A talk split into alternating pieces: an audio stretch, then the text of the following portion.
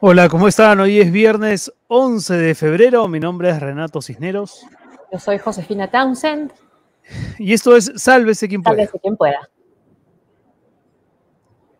Estamos comprometidos con formar a los profesionales que construirán un mundo mejor. UTEC, primera universidad del Perú en obtener el licenciamiento de SUNEDU.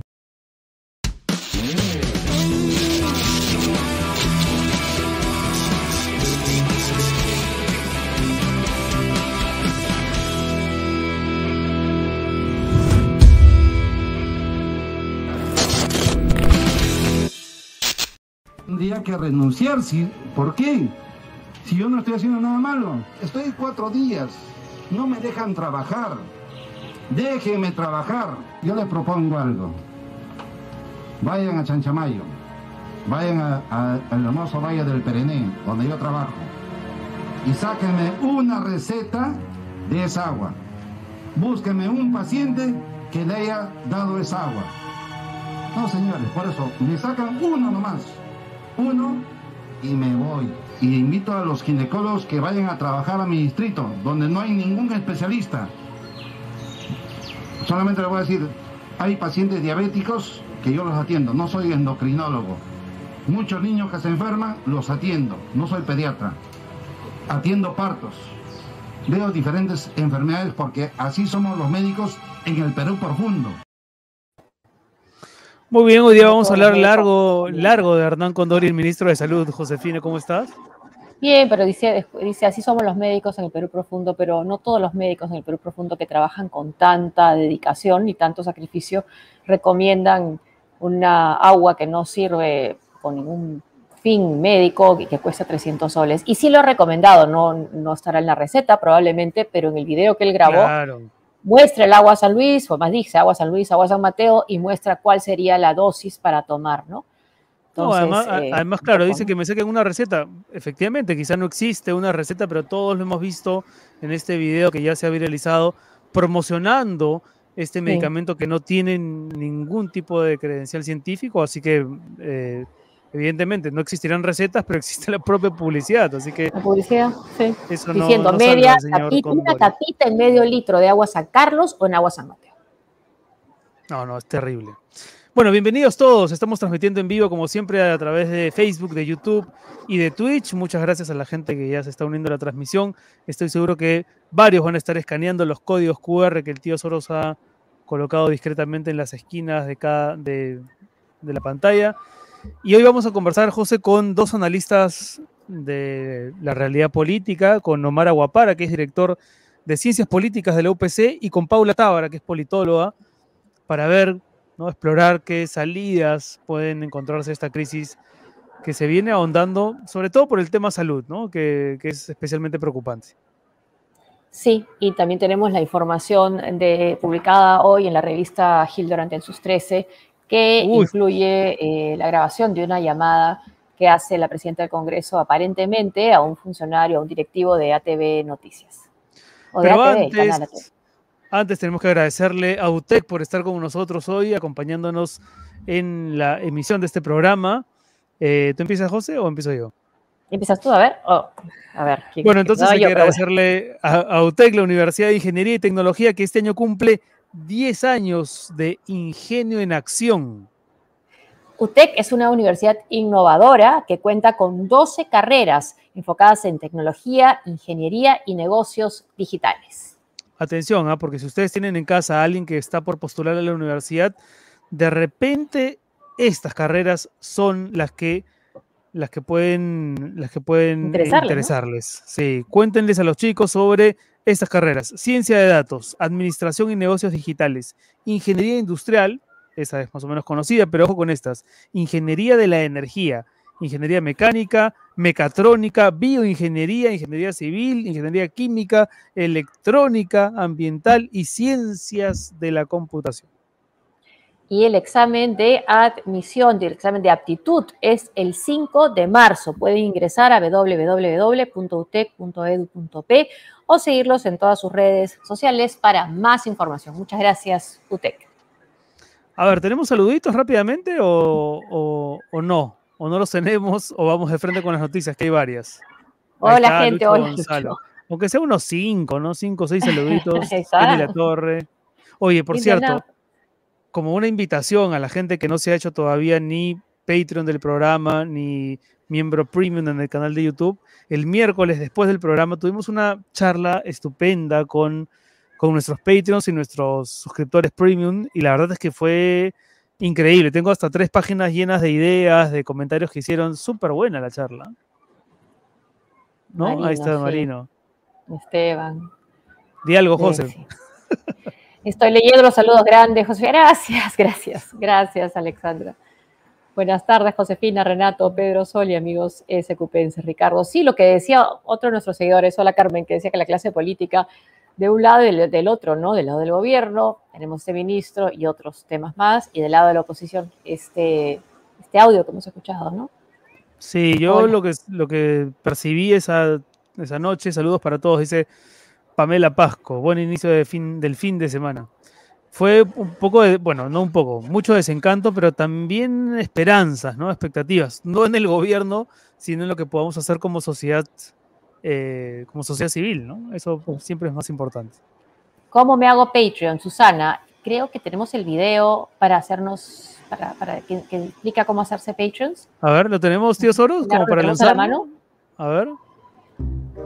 No tienes cuenta de Google, ni de YouTube, no tienes Yape, ni Plin bueno, hacerte Patreon de Sálvese quien pueda es muy fácil.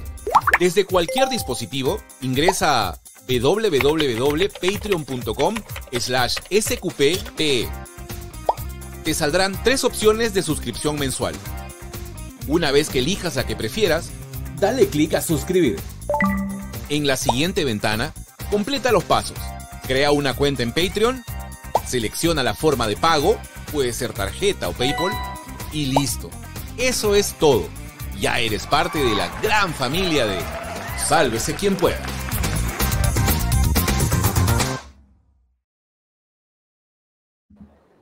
Muy bien, ahí están las indicaciones. Rápidamente vamos a ver algunos bytes de la intervención más, la intervención pública más reciente del, del ministro problema, ¿no? La, la ficha difícil en este gabinete Torres, que es Hernán Condori, el ministro de Salud. Vamos a escuchar juntos, José, algunas de sus intervenciones y las comentamos eh, eh, aquí con, con nuestros seguidores. No voy a negar que soy militante y cofundador del Partido Político Nacional Perú Libre. ¿Sí? Y no voy a negar que soy amigo del doctor Vladimir Serrón. Pero quien me hace la invitación para ocupar este cargo es el presidente de la República, el profesor Pedro Castillo Terrones obvio, ¿no? La invitación se, lo tiene que hacer. O se lo digo yo. sí. Es obvio, ¿no? oficialmente, formalmente le hace el presidente, sino no, pero respondiendo a qué. Evidentemente, ¿no? A un pedido directo de Vladimir Serrón. Es la ficha serronista de este gabinete. No sé si la única, pero por lo menos la más, la más visible.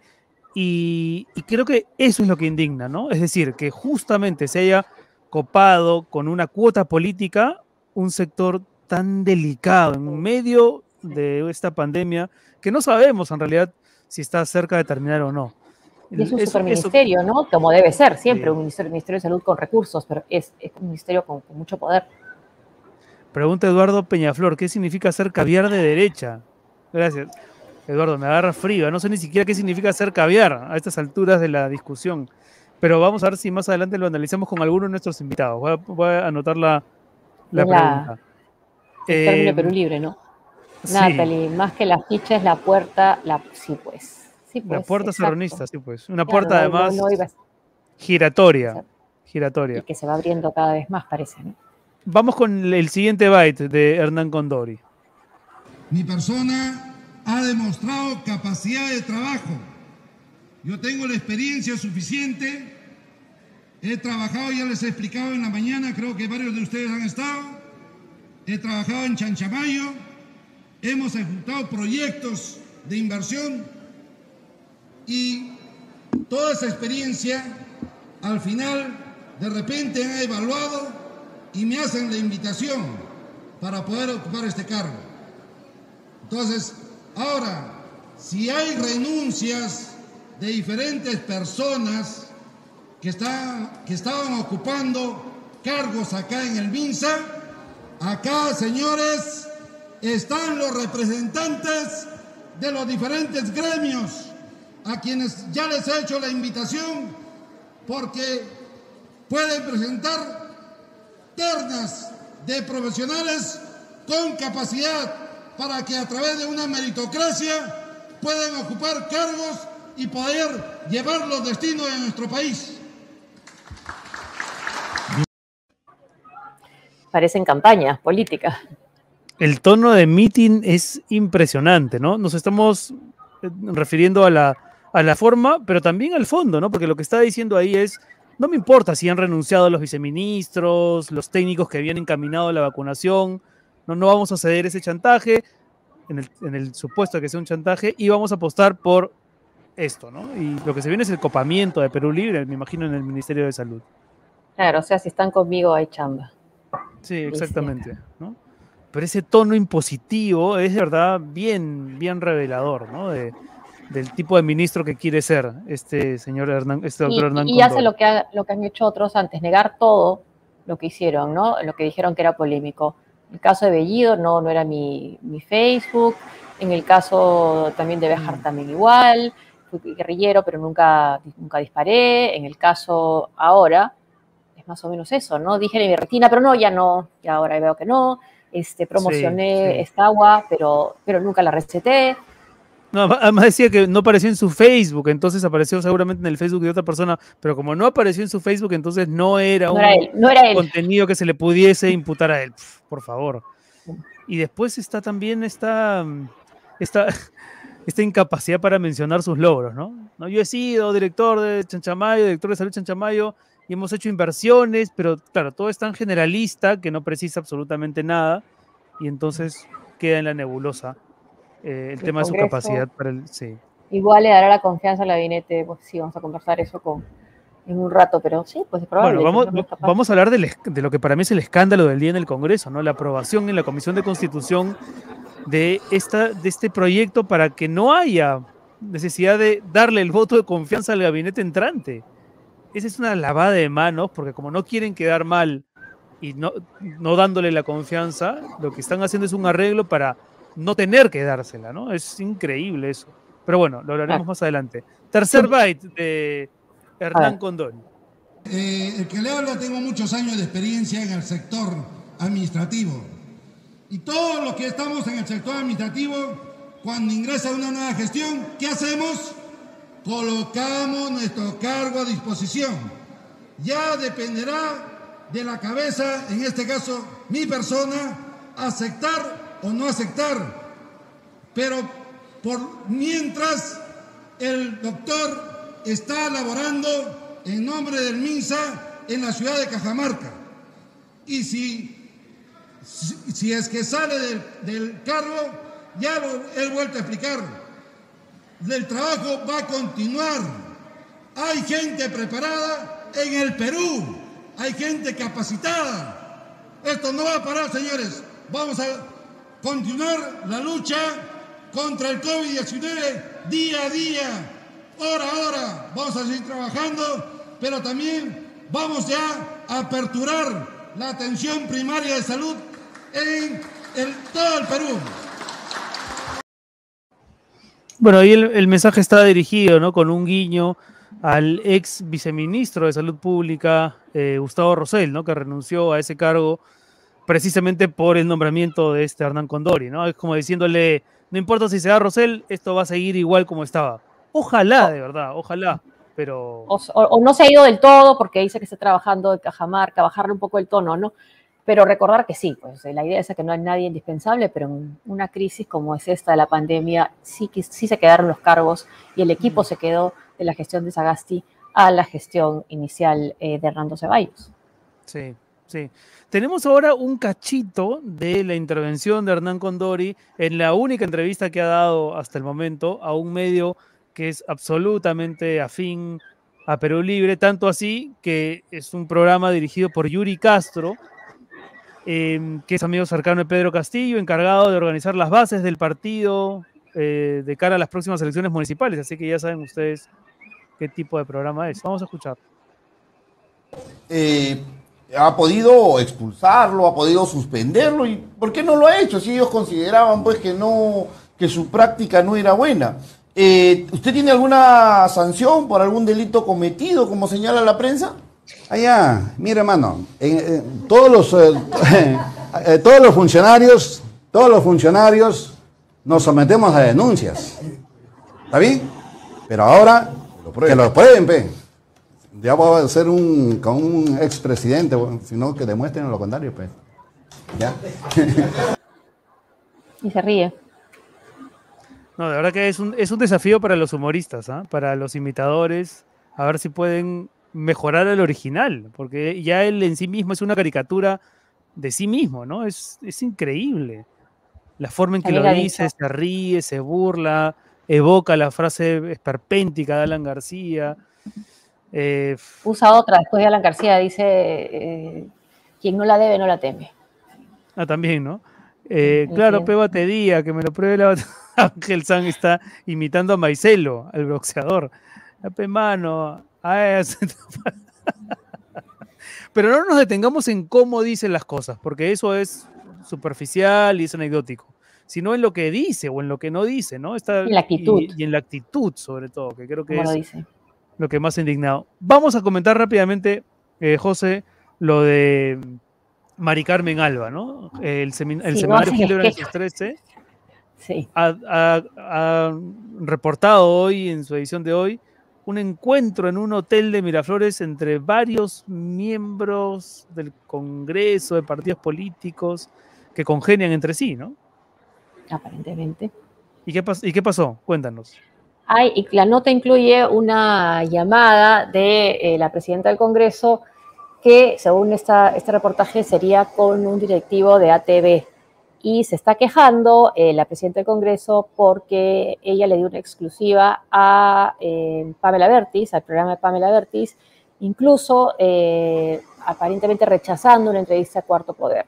Y que, dado que le había dado esta exclusiva, ella esperaba, consideraba, estaba muy molesta porque, a pesar de esa exclusiva, habían sacado, habían publicado igual la nota donde ella maltrata a la alcaldesa de Ocoña en Arequipa. A ver, escuchemos esta parte que ha publicado el reportero Eloy Marchán y donde además nos eh, anima a suscribirnos a News 13. A ver, veamos entonces, escuchemos.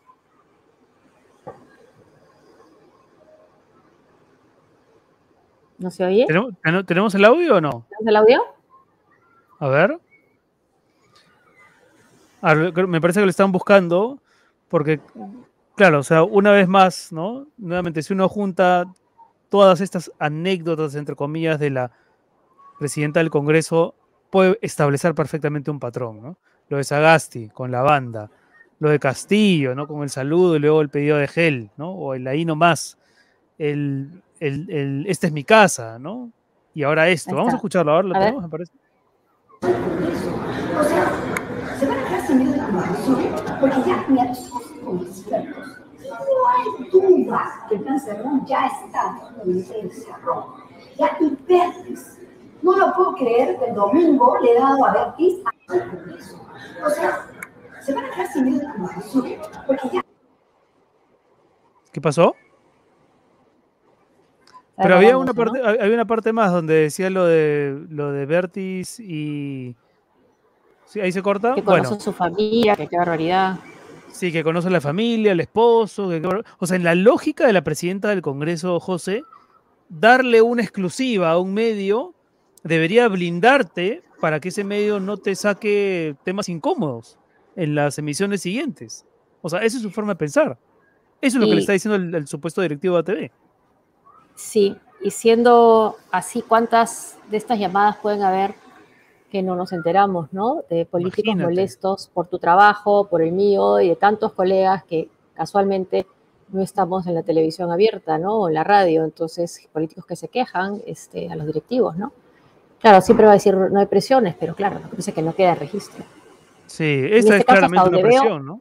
Esto, si, es, tal cual, lo cuenta el semanario Hildebrand, es una presión directa, ¿no? Directa. Directa, ¿no? Sí, sí. Y No veo que haya publicado nada Mari Carmen Alba en su cuenta de Twitter sobre, sobre esta grabación. Sí, Puede sería ser. interesante que se pronuncie, ¿no? Sí, No eh, rápidamente, antes de ir con nuestros invitados, simplemente mencionar que Jorge Chávez Cresta eh, también presentó su renuncia al cargo de viceministro del, del MINAM, ¿no? del Ministerio de Energía y Minas. Esto luego de que se, eh, nombra, él, estuvo casi cuatro meses en la entidad y, aparentemente ha sido luego de los, de los últimos nombramientos. ¿no? Su decisión se da luego de que se designara a Loli Wider Herrera como secretario general de esta cartera. Recordemos que Loli Wider Herrera fue abogado de la madre de Vladimir Cerrón, ¿no? la otra ficha serronista en toda esta nueva eh, colocación de, de- El gabinete de cuotas. del gabinete. cuotas, me parece, sí. Carlos León Moya. Sí. Muy bien, vamos con Omar Aguapara, que es director de Ciencias Políticas de la UPC, y con Paula Tábara, politóloga. Está- programa. Hola, ¿cómo están? ¿Qué ¿Qué tal? ¿Cómo están? ¿Qué tal? Paula, Omar, bienvenido. Estaba, estaba viendo acá nomás la cuenta de Pamela Bertis y, y ella retuitea el, el audio de María del Carmen Alba donde le dice, pues, ¿no? Eh, ¿Cómo así si te doy la primicia tú me sacas lo que a mí no me gusta? ¿Cómo están? Sí, bueno, comentaremos eso también, ¿no? Este, por, un- por un tema de, yo creo, de prioridad, hablaremos primero de lo que está ocurriendo con el Ejecutivo y tendremos seguramente algunos minutos para hablar del Legislativo. Pero, eh, Omar, ¿tú crees que cuánto de, margen tiene el gabinete Torres con esta presencia tan problemática del ministro de Salud? que él ahora está pugnando por quedarse y dar justificación a las muchas acusaciones que se le han hecho.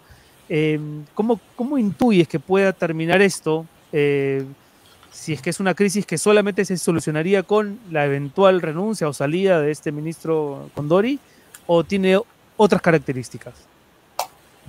Eh, eh, bueno, creo que ya los saludé a todos. Hola, Renato, Josefina, Paula, eh, y a todos los que nos están viendo. No es la primera vez que estamos en una situación así en este gobierno, ¿no? Pasó también cuando nombraron a- al gabinete eh, Bellido. También hubo una sensación similar con, gabi- con, con ministros individuales. Se rumoreaba, por ejemplo, de que no le iban a dar el voto por, por la presencia de Béjar, ¿no? Al principio, en, en el primer, primer tramo del gobierno. Eh, Béjar termina cayendo y Bellido va con algo más de calma. De repente algo así pasa también ahora, ¿no? De que Mm, eh, sale, sacrifican a Condori, ponen de repente a alguien nuevo, ya hicieron cambios en el ministerio, ya hubo, ya hubo una merma ahí y puede ir de repente con un poco más de aire Aníbal Torres al, al Congreso a pedir el voto, ¿no? El gran reto que tiene el Congreso es el mismo que tuvo con Bellido, que es el tema de la bala de plata. Y ya enfrentar eso es de nuevo estar preparado para, para matar, morir, eh, morir matando, ¿no? Es un poco de, de, de si vas a ir por, si vas a negarle la confianza al gabinete eh, de Torres, tienes que estar listo para ir a, a- a- a por la vacancia, porque si no, pende ahí como, un- como una sombra el problema de la, de la disolución del Congreso. mm. Ahora, Eh, eh, Aníbal sí, Torres ya digamos, ha tenido la confianza del Congreso porque han, le han dado el voto a otros gabinetes con él incluido, ¿no? Entonces, ¿cuál sería la diferencia, Paula? Quizás las renuncias que han habido en su, en su sector. ¿Cómo ves tú esto? Creo que definitivamente, digamos, el Aníbal Torres de ahora no es el de hace seis meses en términos de imagen política, ¿no? Recordemos que de hecho, como lo fue Adelino Guillén, era una de esas imágenes que le daban cierta fortaleza, cierto respaldo al Sí. perfil de Castillo en su momento, ¿no? Y si estas personas lo- le, le acompañan, pues por algo será. Pero claro, hemos visto las renuncias en su sector, que además creo que la del viceministro de Justicia es muy importante y es fuerte, la forma, en la, ¿no? la carta en específico. Hemos vi- visto su, la salida del, del procurador, ¿no? Y también hay el uso, hemo- también se critica, y me parece justo decirlo, el respaldo que dio a este intento de expulsión de venezolanos en el país. Sí, y No, también la, la- entonces- lo que casi bromeando sobre Lo de, lo de Sí, Antauro, ¿no? mal. Lo de Antauro, que voy a avisar a los, a los, voy a, a la hora de almuerzo lo voy a sacar por el, por el techo, una cosa por el estilo. Entonces, claro, hemos visto irse deteriorando esa figura y luego si hubiese sido dentro, dentro de todo, si siendo una figura al interior, siendo una figura del interior del gabinete, yo creo que tenía un punto a su favor, es que tenía más posibilidades de tener llegada con el presidente, ¿no? A diferencia de los anteriores primeros, donde dice, oye, pareciese que a, a Torres podría oírlo, pero luego con la conformación de gabinete que hace, debilitas esa idea de, ok, bueno, no era el perfil perfecto, pero podrían oírlo y formar un mejor gabinete. Es un gabinete donde repites más de la mitad de los, de los, de los ministros que habías nombrado en el anterior, mm. donde tienes una crítica tan fuerte. Yo estaba riéndome ahora porque mientras esperaba estaba Aníbal Torres en RPP, ¿no? Y el, y el doctor Huertas le pregunta por el tema directo del ministro de Salud. ¿Y qué dijo? Y, y le dice, pero además del agua racimada bendita, este, y le dice, bueno, a mí también yo tengo problemas de, la, de, diabetes y también me recomiendan tomar agua. Entonces, claro. No se puede idealizar así. Claro, o sea, si esa es tu respuesta y tu reacción frente a la situación, ¿no? Claro que yo creo en la ciencia, yo he pasado por la universidad, o sea, me estoy quedando con algunas de las frases que, pudiendo ser más serio, más tajante, no das, ¿no? Este, tienes allí una pérdida, una cosa que va a ser ir perdiendo cada vez más legitimidad, ya no solo hacia el interior del juego político, sino hacia la ciudadanía, ¿no? Y yo creo que allí, cuando Omar dice, oye, igual pueden estar dispuestos a sacrificar a uno para llegar mejor al voto de confianza, hay que tener en consideración en el caso de salud que nunca hemos tenido una ficha, ni siquiera Bellido, tan de cerrón como mm. es este ministro.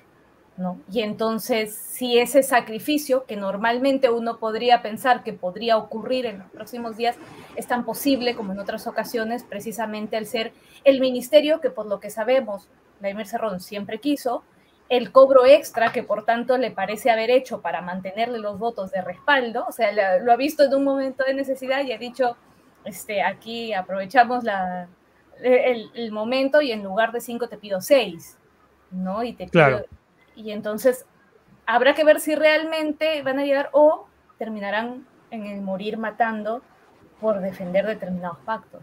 Ahora, pero ¿qué partido está jugando exactamente el Congreso? Porque pareciera que con el ministro de Transportes, que es el orquestador de esta mafia que permite la existencia de los colectivos y de las combis en determinados puntos de la ciudad, están muy a gusto porque no se percibe ninguna iniciativa por censurarlo. Lo mismo con el ministro de Educación, que muy opositor de la contrarreforma universitaria tampoco parece ser. Eh, de la boca para afuera dicen, sí, no le vamos a dar la confianza, pero ahora mismo comentaba, ¿no? Está eh, eh, lo que se ha aprobado en la Comisión de Constitución, el dictamen que elimina el voto de confianza. Es decir, pareciera que hay un sector del Congreso que no quiere tener que pasar por el trámite de darle la confianza o negársela a este gabinete y lavarse las manos. ¿Qué ¿Qué juego están perpetrando los congresistas, Omar, Paula? A ver, Omar. De hecho, evitar eso, ¿no? Aunque, aunque sí hay que destacar que esa propuesta ya estaba en la comisión tuesta, en la comisión de alto nivel de reforma política, de, de no tener, de no forzar al gabinete, eh, siempre está presente la, la, probabilidad de la cuestión de confianza, pero que no haya un voto de investidura, porque eso es muy, muy de un régimen parlamentario, ¿no? que, el, que el gabinete vaya necesariamente y bueno, lo que dice el informe sí, que vayan y que, que, expongan y que planteen una política general, pero que no esté sujeto, como, como no lo estaba hasta la Constitución del 93, a un voto de confianza, ¿no? Eh, pero en este escenario, como tú bien señalas, creo que la intencionalidad es mucho más clara, en el sentido de que quieren evitarse el dilema de nuevo de, de, qué hacer con un gabinete cuestionable. Y, y, exponerse, porque lo que estamos viendo y lo hemos visto hasta ahora es eh, todos los gabinetes que hemos visto con ministros muy cuestionados han recibido un voto de aprobación del Congreso. Pues. Hay bastante complicidad en muchos aspectos entre el Congreso y el Ejecutivo, que incluye educación, que incluye transporte, que va a incluir de repente salud ahora, y que, que trasciende eh, cualquier línea ideológica. Va mucho más allá de cuál es el tinte del Ejecutivo, cuál es la orientación del, del, Parlamento, eh, y porque al final... Eh, mucho termina dependiendo de estas agrupaciones que ya hemos conversado bastante sobre las, las que están ahí en el medio, ¿no? Que comparten una, una visión un poco más regionalista quizás del país, que tienen en común eso con el, con el Ejecutivo y no necesariamente con el partido que los igual al Parlamento, ¿no? No con Avanza, no votan con Avanza País, ya nadie sabe qué cosa es Avanza País, eh, ya nadie sabe qué es Renovación Popular, de ahí salió Valer, ¿no?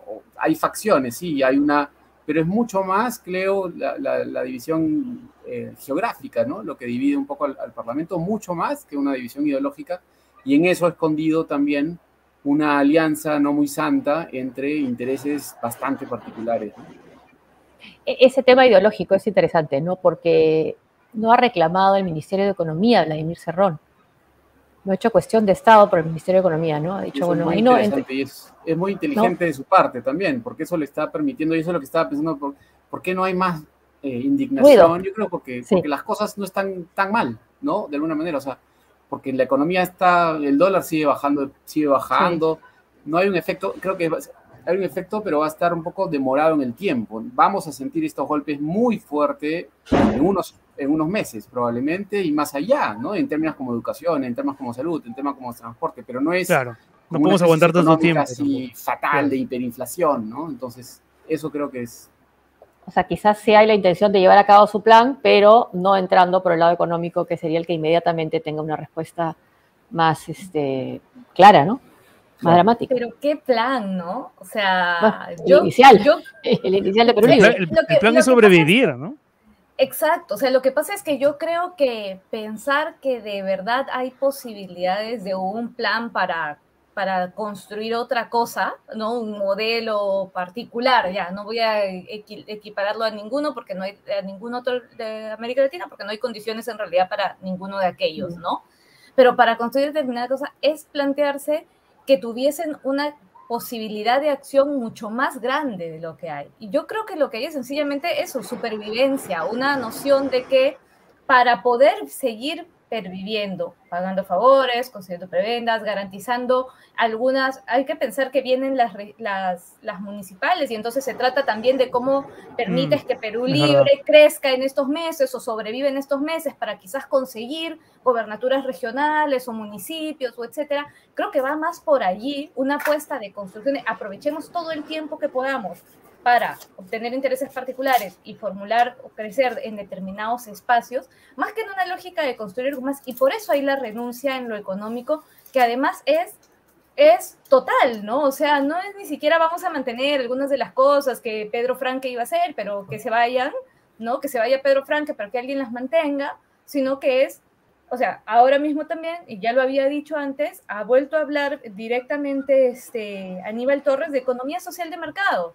Entonces, no hay ninguna intención de, transformación, de cambio, de modelo. Se trata de, lo que puedas conseguir. Y allí en ese, lo que puedas conseguir y lo que estoy dispuesto a negociar para sobrevivir, es donde vamos a ver todas esas negociaciones transversales también. ¿no? No solamente aquellos puntos en los que puedan coincidir, la economía informal, que es la que hace que haya detrás, por ejemplo, todo el respaldo en transporte, pero además lo que estés dispuesto a negociar con cada uno de esos congresistas que, como bien decía Omar, vienen de regiones y son, hay que acordarse todos los años cuando llega la época de presupuesto público, hay una negociación específica con región por región, ¿no? De qué es lo que puedes dar y qué no para que se, para que se apruebe el presupuesto, pues todo eso mismo creo que es lo que vamos a ver moverse para la sobrevivencia, no para, no para la mm, llegada del, plan de Perú Libre siglo XXI. ¿no? sea, ¿Y, qué condiciones creen ustedes que tendrían que darse para que la calle juegue un papel más protagónico? Hubo una marcha el sábado pasado, pero no fue, digamos, todo lo que se pensaba que podía ser. Omar, tú mencionabas el tema económico, pero en noviembre del 2020 el tema económico tampoco estaba en la agenda, ¿no? Había indignación por la forma en que Merino había entrado, por el peligro de que la reforma educativa empiece a dar marcha atrás. Em, Alberto Vergara, en una conversación con Jaime Chincha hace algunos días, señalaba que para él la calle tomó partido y por eso no sale, ¿no? Es decir, se, se plegó un poco más, se castillizó de alguna forma. Eh, Palacios nos decía el otro día que para ella el problema está en el, tipo de convocatoria que hubo el sábado pasado. Hay quienes piensan que hay miedo a una posible represión luego de lo que ocurriese con Inti Bryan. Eh, ¿Por qué la calle no está haciendo lo que podría haber sido en otra coyuntura? Es una excelente pregunta y creo que es los mismos problemas que tuvimos para entender el estallido de noviembre del 2020 también hacen que no pongamos muchas ideas de por qué no está de repente eh, sucediendo eso ahora, ¿no? Creo que sí hubo un cambio más dramático en el 2020, hubieron varios errores. Estaba pensando en Alberto y lo que hizo, por ejemplo, comparando la, la, entrevista con Jaime Chincha esta vez con la entrevista que tuvo con Carvalho, si no me equivoco, en el 2020, que fue una, llamada, una entrevista telefónica bien dramática. Sí, Pero esa entrevista se dio un sábado, luego de varios días de marchas. Y las marchas contra Merino, yo creo que empezaron con Julio Guzmán y cuatro gatos en la Plaza San Martín, pero hubo una muy mala respuesta de parte del gobierno, salió a reprimir del día uno. Claro, y, eso y, empezó la escalada, es verdad. escalada. No, yo me acuerdo de haber visto a, Julio Guzmán, a Daniel Olivares, a Alberto Belaunde, creo que en la Plaza San Martín el lunes o martes, que fue la vacancia, y la cosa estaba tranquila, pero el martes empezamos a ver estos personajes de civil levantando gente, ¿no? Tampoco había una movilización muy grande. El jueves ya había gente, bastante, mucho más gente, pero también la, represión fue mayor. Entonces fue un poco también que fue el mismo régimen de Merino alimentando su propia oposición. Mm, mm. Creo que en esta ocasión, de repente, si es que pasaba algo parecido y se alimentaba de algo, podía haberse dado una circunstancia similar. Pero no hay, creo, la sensación de eh, todavía, quizás en la calle, al parecer, entre los grupos de izquierda, los que normalmente se movilizan o los que tienen más capacidad de movilización, como decía Alberto, de que ellos todavía son, eh, eh, como decía, que los activistas se han eh, oficializado, ¿no? Son parte del oficialismo. Parte del establishment, del sistema, claro, el poder. y eso dificulta, porque no hay, pues no hay mucha organización social de por sí, está bastante menguada en el Perú, está bastante debilitada. Y lo que pasó en noviembre del 2020 fue muy espontáneo y así como es espontáneo, también es impredecible. Creo que sí habría probablemente un, punto donde sí podríamos apostar a, algo así, pero por ahora eh, preocupa mm. porque, porque ese, e, ese arsenal que, o esa, esa reserva que se podía de repente confiar que podía estar ahí, todavía no siente la necesidad, ¿no? No, no ha mostrado mucho, Sí, ahora, ahora, la presión ciudadana sí ha funcionado, no se vio en la calle, pero ha funcionado al menos eh, para que cayera a valer.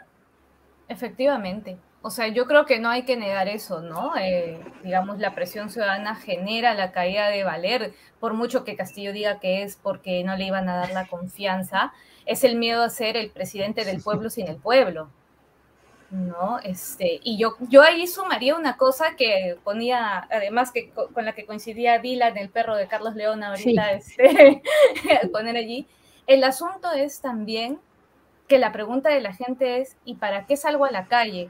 Si los que van a entrar no me, o sea, porque en ese, momento era pues. todos contra el Congreso, golpista, además yo recordaré siempre una foto que decía cola aquí para, para patear a Mulder, o sea, de verdad un rechazo fuertísimo contra el Parlamento, contra un, que sacaba un presidente que no era el mejor, que podía tener indicios, pero que ya se iba, al que no le conocíamos las 50 vacunas, ¿no? Entonces, quiera que no era como, oye, pero esta alternativa no es tan mala y solo le quedan unos meses. Ahora mismo su sensación eh, puede ser este gobierno con todos sus desaciertos y con toda su precariedad y del otro lado los que se reúnen en el hotel a chauchillar, ¿no? La que le grita a la alcaldesa, alcaldesa, con quién me, o sea, a quién me, para quién voy a jugar si salgo. Bueno, ese es un excelente apunte porque no sé si ustedes también tienen la sensación de que los que más están abogando porque Castillo se quede son aquellos que en teoría deberían estar trabajando para que salga, ¿no? O sea, uno escucha a Keiko Fujimori, escucha a Mari Carmen Alba eh, y alguno más, y la verdad es que, claro, no, ves más allá del horizonte luego de una eventual vacancia, una eventual renuncia, lo que pueda venir, que sea prometedor, ¿no? No sé si ustedes comparten también esa idea. Sin duda, sí esa sensación de que no hay una salida fácil, ¿no? Lo decía Jonathan Castro en su columna en el Washington Post también, de que creo que nos hubo una sensación de anticipación de que ya terminaba este gobierno después de lo de Valer, eh, de que parecía muy débil y que bastaba un empujón para que caiga, eh, que incluso que debía de renunciar el presidente, pero yo, el presidente no tiene, eh, no, dado que no, ve no, no, lee periódicos y no ve televisión aparentemente, y la, calle no le está diciendo nada, realmente, eh, no tiene por qué pensar en la renuncia, ¿no? Es una cuestión de percepción. Y en la ciudadanía, en la gente, también algo parecido. No hay una percepción de que hay una alternativa viable, de que esto no, nadie está muy seguro de cómo va a terminar. Eh, si hay una vacancia, si sí este gobierno, si hay una renuncia, no sabemos, eh, o en caso haya, pensemos en un reemplazo para Pedro Castillo, ponerle fin a este gobierno, nadie sabe qué quiere después, o no hay una opción. No para ti, Omar, por ejemplo, para, para ti, Omar, o sea, ¿qué salida le ves a esta crisis? ¿O tal vez ninguna tan radical como las que se han venido comentando en los últimos días? ¿O, o cuál es para ti la salida? es, es difícil saber, ¿no? Eh, no sé si leyeron la columna de Carlos Meléndez también, que él decía en la tercera eh, que la mejor salida o una posibilidad era que, que Castillo dure, que quede cinco años, ¿no? Que el- un poco pensando desde la derecha, que la alternativa es abrir un poco la caja de Pandora y decir, cuidado, que, que si forzamos la salida de Castillo no sabemos, es, es- es una incógnita lo que nos puede esperar, y desde la derecha abre la posibilidad, creo que él viene un poco de, de la experiencia chilena sobre todo, de que esto se desmadre y que alguien coloque la solución, la Asamblea Constituyente y ahí sí este, se acaba un poco Mm. ¿no? cualquier expectativa para la derecha. Eh, no estoy tan seguro porque ahora lo que estamos viendo es que no sé si el Estado aguante cinco años así, ¿no? No sé si el, el país aguante cinco años con nombramientos tan cuestionables. Eh, y eso creo que hace difícil, pero, pero como es una muerte en cámara lenta, también hace difícil Sí. pensar que esto puede acabar de un día para otro, de alguna manera, ¿no? Y creo que Sí, hay sectores también que prefieren este gabinete con Aníbal Torres y con el ministro Graham a tener a políticos más ideologizados como la ex presidenta del Consejo de Ministros o Pedro Franque.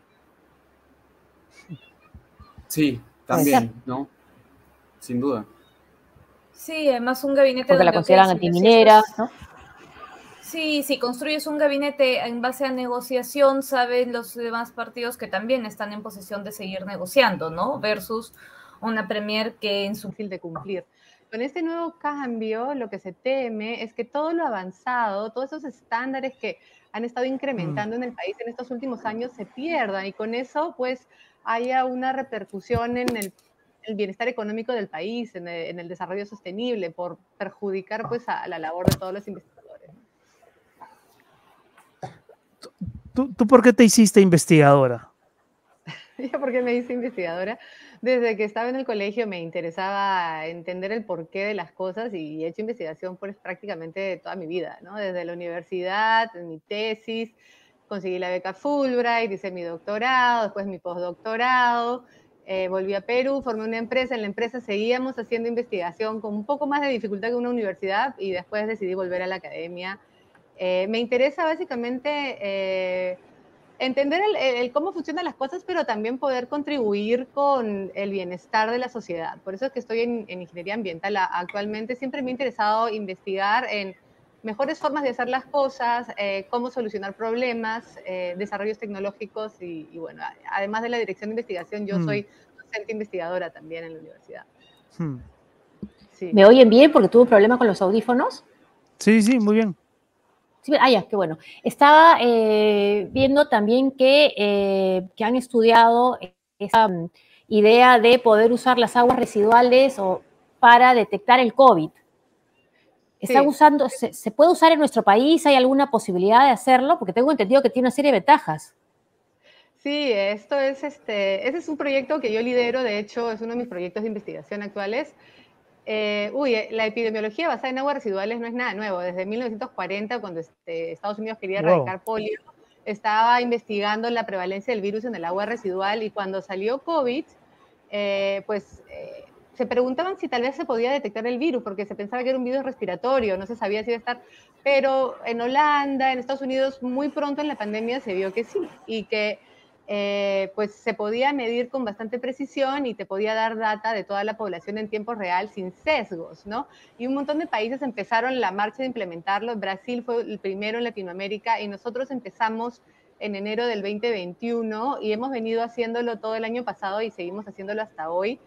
Eh, junto con el Ministerio de Vivienda, ¿no? Y lo que te permite, y es especialmente útil esta estrategia para países como el nuestro, donde no llegan las pruebas masivas, donde no tienes, no puedes evaluar a toda la población, mucha gente no tiene ni siquiera acceso a un hospital, a una prueba clínica, con el agua residual mides a toda la población, sin sesgos. Sintomáticos, asintomáticos, presintomáticos y tienes data en tiempo real. Y hemos estado alimentando información, data en tiempo real el Ministerio de Vivienda y yo entiendo que ellos directamente a, la CDC, al, representante de CDC en Perú y se han estado tomando medidas. Hmm. O sea, puedes tener idea dónde está comenzando una curva, una ola y dónde está bajando. Claro, el agua residual, como tú ves toda la población eh, y también ves presintomáticos, puedes ver de manera anticipada. De hecho, al principio de la pandemia en Holanda vieron el virus en, pueblitos en Holanda antes de que se reportaran los primeros casos de contagios en el sector de salud.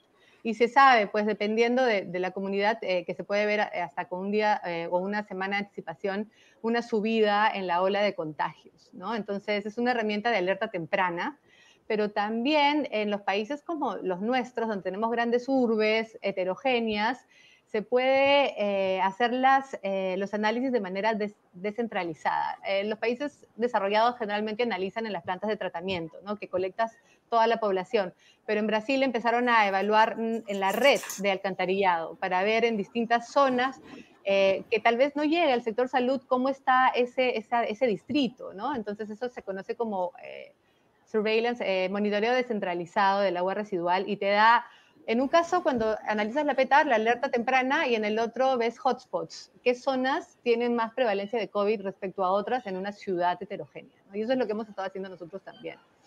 Ah, eh, una, seguidora te preguntaba qué opinas de, del nuevo ministro de Salud. Eh, no sé si tienes ah, una opinión. Justo hoy, el Día Internacional de la Niña y la Mujer en la Ciencia. Yo le deseo para el bien de los peruanos el mayor de los éxitos. Eh, sé que el, Ministerio de Ambiente no es realmente su área de, expertise, ¿no? Él es físico nuclear, pero... Ah, te, refieres al ministro ah, del Ambiente. De salud, de Ambiente, sí, no, de, salud. De salud.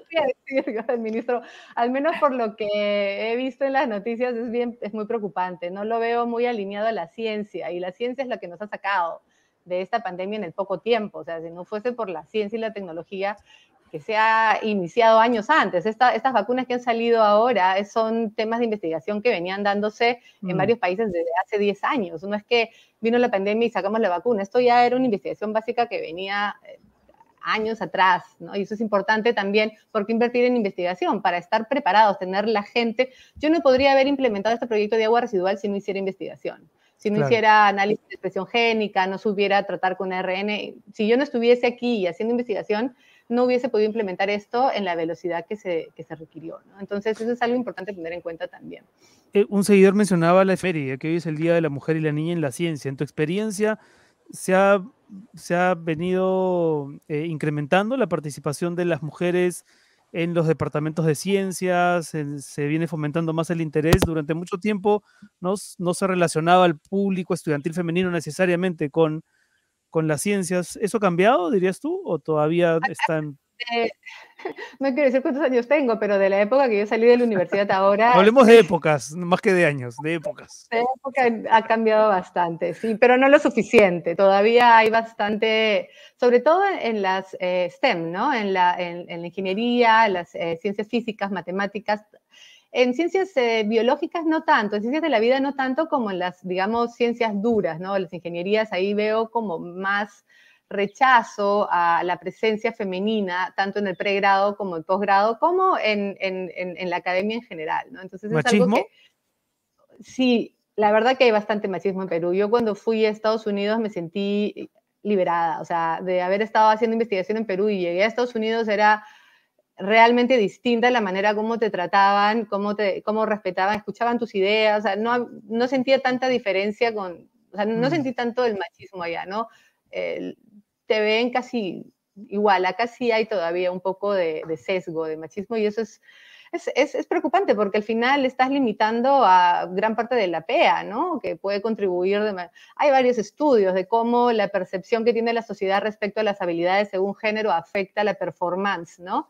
Eh, y, se ven los países más egalitarios como pues las niñas y los niños rinden igual eh, en, matemáticas, lenguaje, mientras que en países como algunos países árabes había una diferencia y no es genética, es simplemente la percepción que tiene la sociedad de las capacidades eh, con el sesgo de género. Y eso es lo que sí tiene que cambiar para incrementar productividad. Muy bien, Mónica, muchísimas gracias por estar con nosotros. Ha sido un placer conversar contigo, conocerte Y, Bueno. y ojalá, y ojalá que sigas trabajando con temas de investigación eh, en ciencias. Buenísimo sí. saber el proyecto de aguas residuales en nuestro país. Buena noticia. También, Sí. también. Bueno, muchas gracias. Hasta luego. Gracias a. Mónica Santamaría Gracias, Fuster, Mónica. directora de investigación en UTEC, ha estado con nosotros. Son las eh, 5 con 56 minutos y estamos listos para Salves. ¿Cómo, ¿Cómo quedó al final el nombre del bloque deportivo? ¿Tiene nombre o no? El nombre. A ver, vamos, a- vamos con, la, con, con la, con la cuña y ahí nos vamos a Sálvese enterar. quien acierte en los pronósticos. A ver.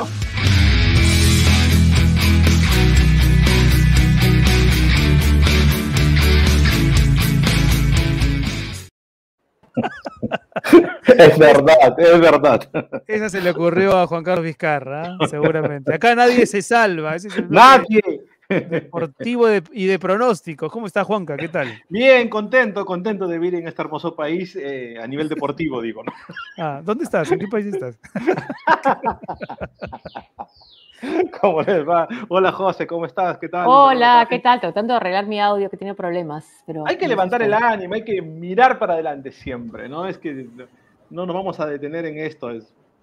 No, no, no. Hay que, estar, hay que mirar siempre. La solución va a llegar en algún momento, seguro. Hay que mirar. A Qatar. A Qatar. A Qatar, no le digas eso a Cisneros que arranca ahorita. A Qatar, no, pues, por favor, no me hagas fama. No me hagas mala fama. Bueno, a ver, cuéntanos cuáles son la- las noticias que quieres que comentar con nosotros. Bueno, lo más importante es que a las 7 de la noche arranca la liga local, va a jugar tu equipo Universitario de Deportes. Dios mío, dijimos Universitario y ladran los perros. Bueno, va a jugar la U, bueno, que, estrenó técnico, ¿no? Recuerden que Gregorio Pérez tuvo que volver a su país por el problema cardíaco. Y Álvaro Gutiérrez, ex jugador de Nacional de Montevideo, jugó en la selección. Yo lo vi jugar en la Copa del 95 en Uruguay. eh, eh, era un jugador que mm, bastante rudo de la mitad de la cancha, ¿no? Álvaro Gutiérrez. Y ahora dirige al conjunto universitario que enfrenta a la San Martín. Que la San Martín volvió del infierno porque había descendido. Y en Sí, este pues. fútbol peruano, cuando tú desciendes, eh, no sabes si es verdad o es mentira. Igual puedes volver cuando vas, te quejas, reclamas, te, te- te traen de nuevo. Es como que acá hay resurrección siempre para los equipos peruanos. Es increíble. Pero, vol- pero volvió porque compitió y regresó. ¿O No, la regresó? San Martín, no, la San Martín había descendido con binacional.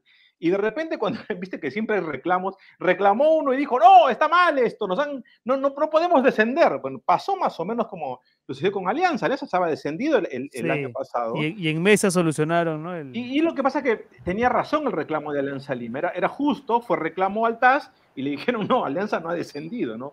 Bueno, ahora pasó algo parecido, bueno, no llegaron al TAS, pero acá entre gallos y medianoche dijeron que vuelva la San Martín y que vuelva Binacional. Cosas del fútbol peruano. Si mira cómo está la política, no le puedes pedir más al fútbol peruano. Entonces arranca el partido, a las 7 juega la U contra la San Martín. El domingo a la 1 y 30 va a estar bueno porque se van a enfrentar Melgar contra Cristal, Juan acá en Lima. Y a las 3 y 30 va a jugar Alianza Lima contra el Boys, o va a jugar el Boys con Alianza Lima. Y esto después, el clásico, ¿te acuerdas del clásico antiguo de Lima, Callao, Callao, Lima? Va a estar buenísimo. ¿no? Estos dos equipos con Va a estar eso. Como el Boys y el, el conjunto íntimo. Hablando de íntimos, Pablo Guerrero hace ¿Vuelve como- o no? pero hace una semana le preguntaron, ¿no? Y se enojó. Dijo, Se enojó, no, se basta, molestó. basta de usar mi nombre. No manoseen mi nombre, sí. No, no, no manoseen, dijo, no, mi nombre. Bueno, al final ahora están, están hablando, parece que ya, ya han, han encontrado vías de solución y parece que puede volver. Acá el tema es de dónde sale la plata, ¿no? O sea, ¿qué ingeniería económica van a usar para que Pablo Guerrero, porque no es fácil que Pablo Guerrero pueda jugar en Alianza Lima, o sea, no es una cuestión de, pesetas, ¿no? Ni de, ni de centavos, es- hay mucha plata en juego y Paolo ha tenido la oportunidad de jugar en otros equipos del exterior, finalmente parece que no, no ha encontrado equipo y va a jugar en Alianza Lima, ¿no? Es bueno, una buena noticia para Gareca, ¿no? Porque lo va, lo va a querer tener contra, contra, al al menos contra Paraguay, ¿no? Que, que la eso- actividad, ¿no? Lo peor que le Sí, puede claro, pasar que es a sin jugar. Sí, sí, sí, Sí. Bueno, y hablando de Gareca, cumplió años Josefina, el gran Ricardo Gareca, 64 años el entrenador. Y yo creo que te lo juro que para mí Gareca lo mejor que le ha pasado a nuestro país es que entendió como nadie al futbolista peruano. Yo creo Mm. que e- e- esa capacidad para leer, para darse cuenta cómo somos, para entender nuestra idiosincrasia, es un fundamento notable de un entrenador, porque sabe sacar lo mejor. O sea, este es un entrenador, Renato, que sin delanteros y sin defensas, nos están llevando al Mundial. O sea, imagínate que no juega la Padula y lo extrañamos y lo hemos tenido que nacionalizar para que juegue. Es increíble, sí. No, hay, no, hay, no tenemos delanteros, ¿no? El otro día efectivamente él no estaba. Estaba Ormeño, perdido, entró el chico este, mm, eh, Valera, ¿no? Claro, no, no, pero está escarbando y viendo dónde encuentra un delantero. Y en, defensa, en defensa pasa lo mismo. ¿Te acuerdas que se fue ah. el Mudo Rodríguez? Y dijimos, ¿qué hacemos ahora? Hablando de delantero, Juanca, me comenta el, tío Soros que están preguntando en el, en el chat por Andy Polo, ahí está justo, Miriam Ramírez. ¿Cuál sería su opinión sobre la situación de Andy Polo? Un tema delicado, ¿no? delicado porque siempre hay que saber las, hay que escuchar las dos campanas, ¿no? Como siempre, el, lo que desde la posición de, de, de, la pareja de, Andy Polo, ella dice que fue maltratada, ¿no? Que fue violentada, ¿no? Es, eh, digamos esto a nivel de, lo que es eh, la relación entre ellos dos. Del otro lado, Polo dice que esto es una acción premeditada de ella para sacarle plata, que tiene que ver con el tema de, la manutención de los hijos, ese tipo de cosas. Que la justicia se, expida lo más pronto y rápido posible, porque la verdad, si hubo violencia, bueno, te digo una cosa, ya en su club en Estados Unidos, en Canadá ya lo sacaron. A eso iba, o sea, si su club ya lo despidió es porque han valorado las pruebas, los indicios, los testimonios y han considerado que la otra parte tiene más razón que el propio Polo. Así es. Tuve acceso a un, a un documento en el que habla lo, que, lo, que, está en la policía norteamericana, y ahí lo que dice que hubo, lo que se dice literalmente es que hubo una sujeción, ¿no? De que la tomó de la muñeca y que la, jaló.